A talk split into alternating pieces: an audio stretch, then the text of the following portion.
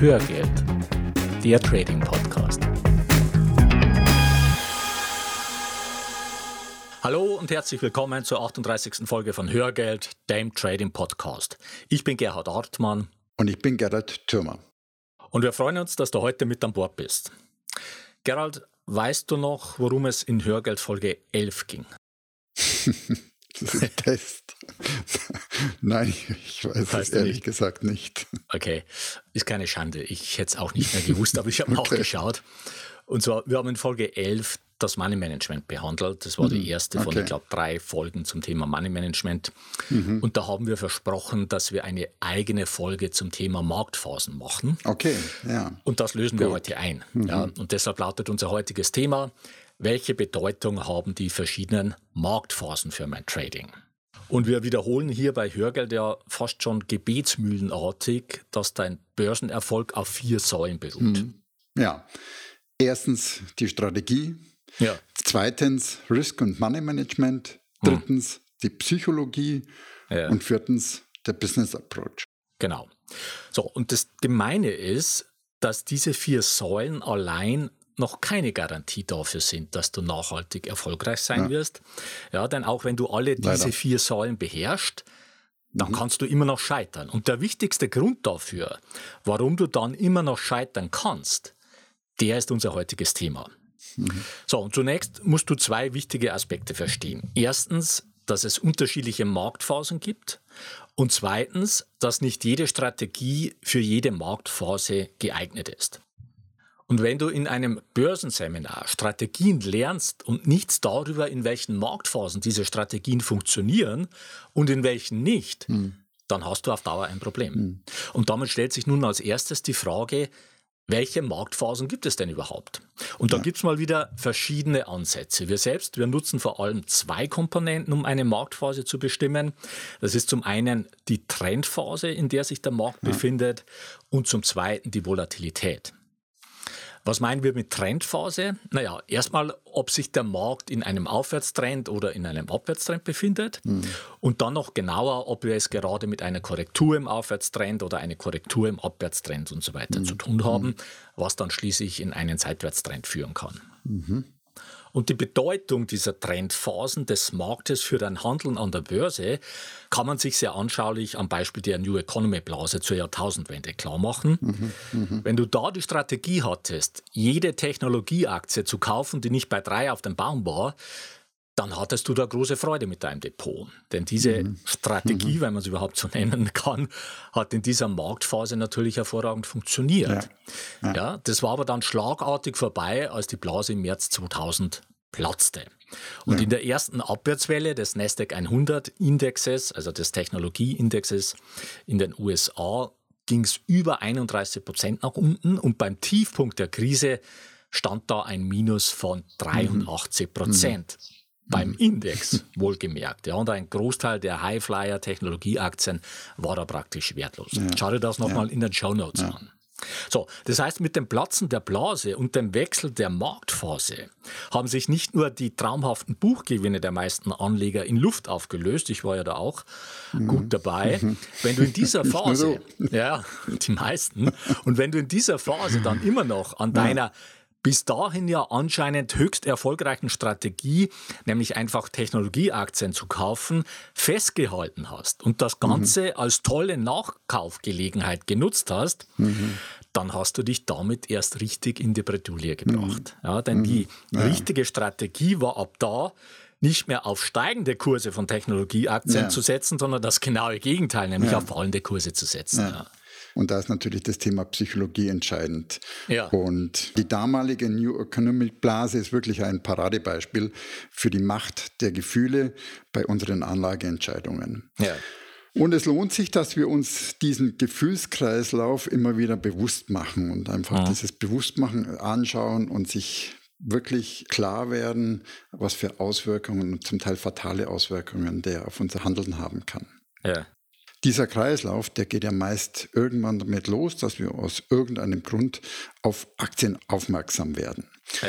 Zum Beispiel die Börsen laufen stabil schon einige Zeit nach oben hm. und es entsteht eine Ahnung davon, dass du an der Börse eine bessere Performance als mit dem geparkten Geld auf dem Festzinskonto erzielt hättest. Ja. Oder wir kommen über eine besondere Story mit Aktien in Kontakt. Hm. Was weiß ich, der Arbeitgeber macht ein Angebot für Mitarbeiter oder damals war es vielleicht die Werbekampagne von der Telekom. Ja. Und unser Gefühlszustand gegenüber Börse ist dann, ich würde mal sagen, neutral, beobachtend. Typischerweise warten wir in dieser Phase noch ab. Interesse hm. ist schon da, Skepsis hm. auch. Ja. Und ich habe es nebendran den Chart von 89 bis 2010 vor mir liegen. Und in dieser Phase würde ich sagen, da, da sind wir etwa da, wo der DAX so auf, auf 6000 hochsteigt, so im Jahr ja. Anfang 99, Mitte 99. Mhm. Und dann steigen die Kurse weiter und inzwischen spricht jeder über Aktien. Ja. Der DAX rennt dann irgendwann in dem Fall auf 7000 hoch. Mhm. Und ich kann mich noch gut erinnern, selbst mein Friseur hat am Ende der 90er mit mir über Aktien gesprochen, hat mir Aktientipps ja. gegeben. Ja, der und, Klassiker. genau. Und jetzt, jetzt habe ich gerade noch mal äh, auf meinem Seminar auch zu dem Thema einen tollen Austausch gehabt. Da hat er auch gesagt, ich bin ich denn damals blöd? es ja. ist ihm durch den Kopf gegangen, ich gehe mich ja abrackern und ja. die anderen machen die fette Kohle. Ja, da kommt die Idee dann, ja, beim nächsten Rücksetzer steige ich ein. Mhm. Der kommt aber nicht, wenn man sich den Chart anschaut, der kam wirklich nicht. Die nächste Idee ist, wenn ich jetzt noch länger warte, dann geht die Party ohne mich ab. Ich habe viel zu lange gezögert, jetzt kaufe ich. Jetzt kommt Angst. steht dann typischerweise bei 8000. Ja. Und da kommt dann auch die Korrektur. Ich bin eingestiegen. Ah. Endlich Korrektur. Ich werde aufstocken. so ja. die, einfach noch mehr. Endlich komme ich rein zum vernünftigen Geld. Hm. DAX fällt noch weiter. Die nächsten Ideen, ich bin immer noch in, diesem, in dieser Gier-Phase. Klasse, ja. endlich Einstiegskurse und auf der Basis können sich meine Werte leicht verdoppeln, ist so eine Idee. Ja. Und dann stecken wir in der Tat mittendrin in dieser, in dieser Gier, also diesem, hm diesem klassischen Gefühl, jetzt will ich das alles auch noch mitnehmen. Ja. Der DAX ist dann weitergefallen. Mhm. Misstrauen entsteht, der nächste Gefühlszustand. Wir sind jetzt im Jahr 2001. Mhm. Und da kommt dann schon auch hoch, verdammt, sobald es nach oben geht, werde ich verkaufen. Ja. Anfang 2002 haben wir dann mhm. so eine Zwischenerholung gesehen. Unser Gefühl jetzt Hoffnung kommt dann auch wieder mit ins Spiel, das kennen wir auch. Äh. Und ja, es warte ich noch ein bisschen ab. Und Mitte 2002 die Kurse, die rauschen weiter in den Keller. DAX hm. steht irgendwann bei 4000. Angst und Panik macht sich breit. Ja. Äh, die Idee dahinter, schlimmer kann es jetzt nimmer kommen. Jetzt ist Tiefstand. Jetzt warte ich noch ab und DAX fällt noch weiter bis unter 3000 ja. damals. Da muss man sich dran erinnern. Hm. Und irgendwann gibt man auf und endlich bin ich draußen. Ja. Und oft typischerweise zum Tiefstand. Ja. und nie wieder Aktien, das ist der feste Vorsatz. Ja. Und dann beginnt der Kreislauf neu. Also 2005, ja. wenn die ganze Zeit lang alles stabil gelaufen ist, kommt wieder dieses, mhm. dieser neutrale Zustand. Der Kreislauf beginnt neu. 2007, Tag steht über 7000. Und diesmal ist es alles ganz anders. Ja, leider nicht. Aber entscheidend mhm. ist einfach dabei, dass du deine Gefühle von der Marktphase entkoppelst. Ja, ja. ja. Ganz tolles Buch davon von Nassim Taleb, der hat da viel dazu geschrieben mhm. mit seinen Thesen. Also sei nicht fragil, lass dich nicht wegfegen von so kleinen Schwankungen, mach dich im Zweifel robust, dass du mhm. stärkere Schwankungen aushältst. Aber er hat auch vor allem den Begriff der Antifragilität geprägt. Ja der genau das aussagt, nämlich finde Lösungen, wenn der Markt nach unten geht, dass du davon auch profitieren kannst. Ja. Und wenn du dir darüber nicht bewusst bist, dass es hm. verschiedene Marktphasen gibt, die sich immer wieder abwechseln, dann verfährst du der Illusion zu glauben, dass das, was gerade ist, immer so weitergeht. Und daraus hm. resultiert eine trügerische Sicherheit und du meinst, du hast jetzt verstanden, wie die Börse funktioniert. Aber sobald sich der Markt ändert, und das wird er irgendwann tun, egal ob im Aufwärtstrend oder im Abwärtstrend, wird mhm. dich das auf den falschen Fuß erwischen. Und dazu noch ein Beispiel. Einige von unseren Hörern, die haben ja eine Zeit lang den SVXY getradet und waren damit auch ganz gut unterwegs. Gerhard, SVXY, sagst du nochmal, was das ist? Ja, also SVXY, das ist ein ETF, also ein Exchange Traded Fund, ja. der ganz vereinfacht gesagt den WIX-Index umgekehrt abbildet, ja, also den mhm. Volatilitätsindex. Das heißt, bei fallender Volatilität ja. steigt der SVXY und umgekehrt. Mhm. Wie gesagt, etwas vereinfacht formuliert. So, und eine Strategie, die diese Hörer gehandelt haben, war Puts auf den SVXY zu verkaufen. Und damit mhm. setzen sie darauf, dass der SVXY nicht fällt. Und das hat in der Marktphase, in der die Volatilität niedrig war und immer weiter gefallen ist, mhm. prima mhm. funktioniert. Auch das siehst du in den Show Notes. Mhm. Bis zum 5. Februar 2018. Und da kam es zu einem mhm wirklich explosionsartigen Anstieg. Wir hatten das ja auch schon mal in einer früheren ja. Hörgeldfolge da diskutiert. Anstieg der Volatilität und der SVXY ist an diesem einen Tag um 64 Prozent eingebrochen ja. Ja. und ist in den nächsten, ich glaube, drei Tagen oder so um 90 Prozent vom Hoch abgestürzt. So, und jetzt weißt du ja spätestens seit unserer letzten Hörgeldfolge, dass wenn du eine Option verkaufst, dein Verlust potenziell unbegrenzt sein kann. Und dann kannst du dir ungefähr vorstellen, wie es diesen Hörern ergangen ist, mhm. wenn der zugrunde liegende Basiswert, auf den sie den Put verkauft haben, um 90 Prozent mhm. abstürzt. Ja, da wurden mal wieder mit einem einzigen Trade mhm. riesige Löcher ins Depot gerissen. Ja. Und das Ganze noch dadurch verstärkt, dass oft das Money Management nicht stimmte und die Positionsgrößen einfach viel zu groß waren. Mhm. So, jetzt kommen wir wieder zurück zur Einteilung von Marktphasen und damit mhm. zur zweiten wichtigen Komponente neben der Trendphase, nämlich zur Volatilität. Und die ja. ist vor allem wichtig bei Optionsstrategien, die wir ja handeln, mhm. neben unseren reinen Aktienstrategien und auch den Beimischungen von Optionen, die wir machen. Mhm. Also die Volatilität ist da entscheidend. Ja, also Volatilität nochmal ja. sagt darüber aus, über die Schwankungsbreite des Marktes. Und wir ja. sprechen von einer historischen Volatilität.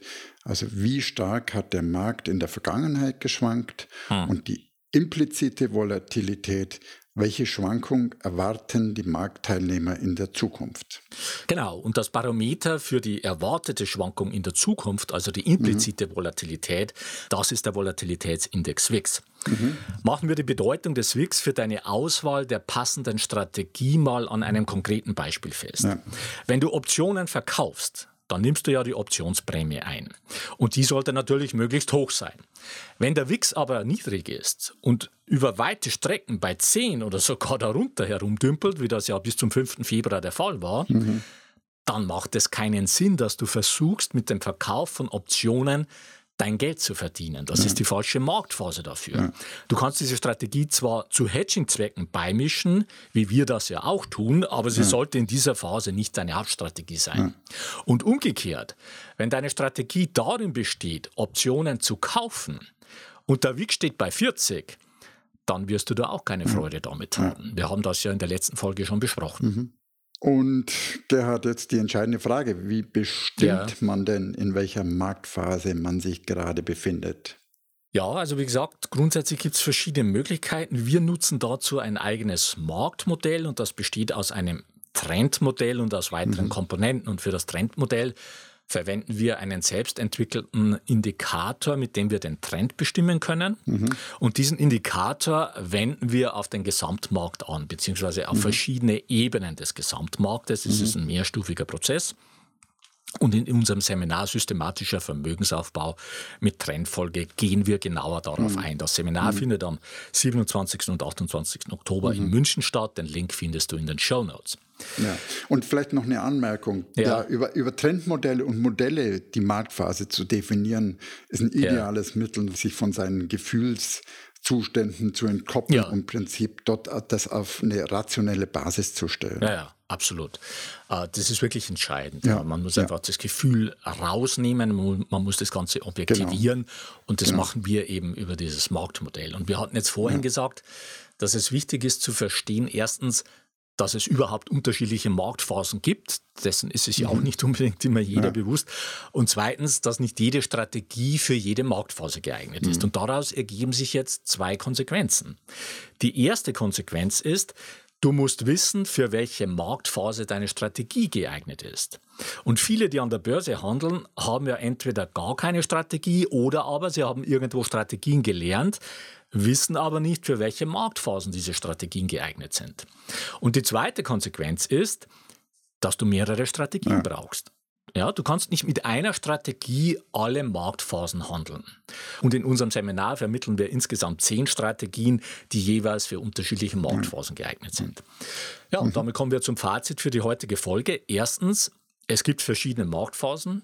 Zweitens, nicht jede Strategie ist für jede Phase geeignet. Mhm. Drittens, du brauchst mehrere Strategien. Viertens, das nicht zu wissen ist der häufigste Grund, warum Anleger und Trader scheitern, auch mhm. wenn sie die vier Säulen des Börsenerfolgs beherrschen. Und fünftens, erkenne und entkopple deine Gefühle von der jeweiligen Marktphase. Ja. Ja. So, jetzt zu unserem Pick der Woche. Falls du in letzter Zeit versucht hast, US-ETFs zu kaufen, dann wirst du da wahrscheinlich gescheitert sein. Ja. Bei Interactive Brokers zum Beispiel kannst du als EU-Bürger seit einigen Wochen keine US-ETFs mehr kaufen und das hängt mit mhm. der neuen EU-Finanzmarktrichtlinie MIFID II zusammen, mhm. die zum Januar 2018 in Kraft getreten ist. Und in diesem 7000 Seiten Werk werden eine Reihe von Finanzbereichen stärker reguliert mit dem Ziel, das verloren gegangene Vertrauen der Bürger in den Finanzmarkt wiederherzustellen. Und einige Regelungen betreffen eben auch nicht EU-ETFs. Die müssen nämlich bestimmte Reporting-Auflagen erfüllen. Mhm. Und da die Amerikaner sich darum nicht scheren, dürfen wir als EU-Bürger diese ETFs nicht mehr mhm. kaufen. Gerhard, siehst du eine Möglichkeit, das in irgendeiner Form zu umgehen? Ja, also man kann da mehrere Wege probieren. Also manche dieser ETFs wurden ja an den Regionalbörsen in Berlin und Düsseldorf mit einer europäischen Wertpapierkennnummer gehandelt. Mhm. Und du mhm. kannst mal prüfen, ob das noch der Fall ist und du über diesen Weg vielleicht noch an diese ETFs kommst. Eine andere Möglichkeit ist, dass du dir einen vergleichbaren ETF suchst, der in der EU zugelassen ist. Die gibt es ja auch über weite Strecken. Mhm. Und eine weitere Option, die allerdings für die meisten nicht in Frage kommen wird, ist, dass du dich als professioneller Trader registrieren mhm. lässt. Also bei IB geht das ab einem Trading-Kapital von 500.000 mhm. US-Dollar. Und noch eine Variante. Angeblich bekommst du den ETF bei IB zugeteilt, wenn du einen Put darauf verkauft hast und dieser Put ausgeübt wird. Ja? Mhm. Ich habe das selbst jetzt noch nicht äh, probiert, aber wie gesagt, es soll angeblich funktionieren. Ja, spannend, dass es dann noch solche Lücken gibt. Ja, und ich, ich stelle mir auch die Frage, ob diese, hm. diese Art der Regulierung wirklich den Anleger am Ende des Tages schützen wird. Na gut, es ist natürlich ein Stück ja. weit völlig absurd und paradox, weil ja. du musst dir vorstellen, äh, du darfst jede noch so spekulative Option genau. auf diesen ETF genau. kaufen, aber den ETF, der ja, ja in Summe viel, viel äh, sicherer ist, ja, den darfst du nicht mhm. kaufen. Also es ergibt mhm. natürlich keinen Sinn. Absolut. Wie so vieles, was reguliert wird, keinen leider. Sinn ergibt. Ja. Ja, jetzt noch ein rechtlicher Hinweis. Die von uns bereitgestellten Informationen, Tools und Softwareprogramme dienen ausschließlich zu Informations- und Ausbildungszwecken und stellen keine Empfehlungen zum Kauf von Geldanlagen gleich welcher Art dar. Du bist für deine Anlageentscheidungen selbstverantwortlich. Und jetzt noch eine Bitte in eigener Sache. Wenn dir unser Podcast gefällt, dann würden wir uns freuen, wenn du eine kurze Rezension in iTunes reinstellst. Das geht ganz einfach und schnell und hilft uns im Ranking weiter nach oben zu kommen und besser gefunden zu werden und ist für uns eine zusätzliche Motivation, mit Hörgeld weiterzumachen. Mhm. Und wir freuen uns auch über Likes auf facebook.com slash Hörgeld und auf YouTube. Den YouTube-Link findest du in den Show Notes. Und wenn du Fragen oder Anregungen für uns hast oder wenn wir bestimmte Themen vertiefen sollen, dann schreib uns bitte an feedback.hörgeld.com mhm. mhm. oder nutze die Kommentarfunktion auf unserer Webpage hörgeld.com. So viel für heute. Die Shownotes zur heutigen Sendung mit ergänzenden Charts und Links findest du unter hörgeld.com slash 038.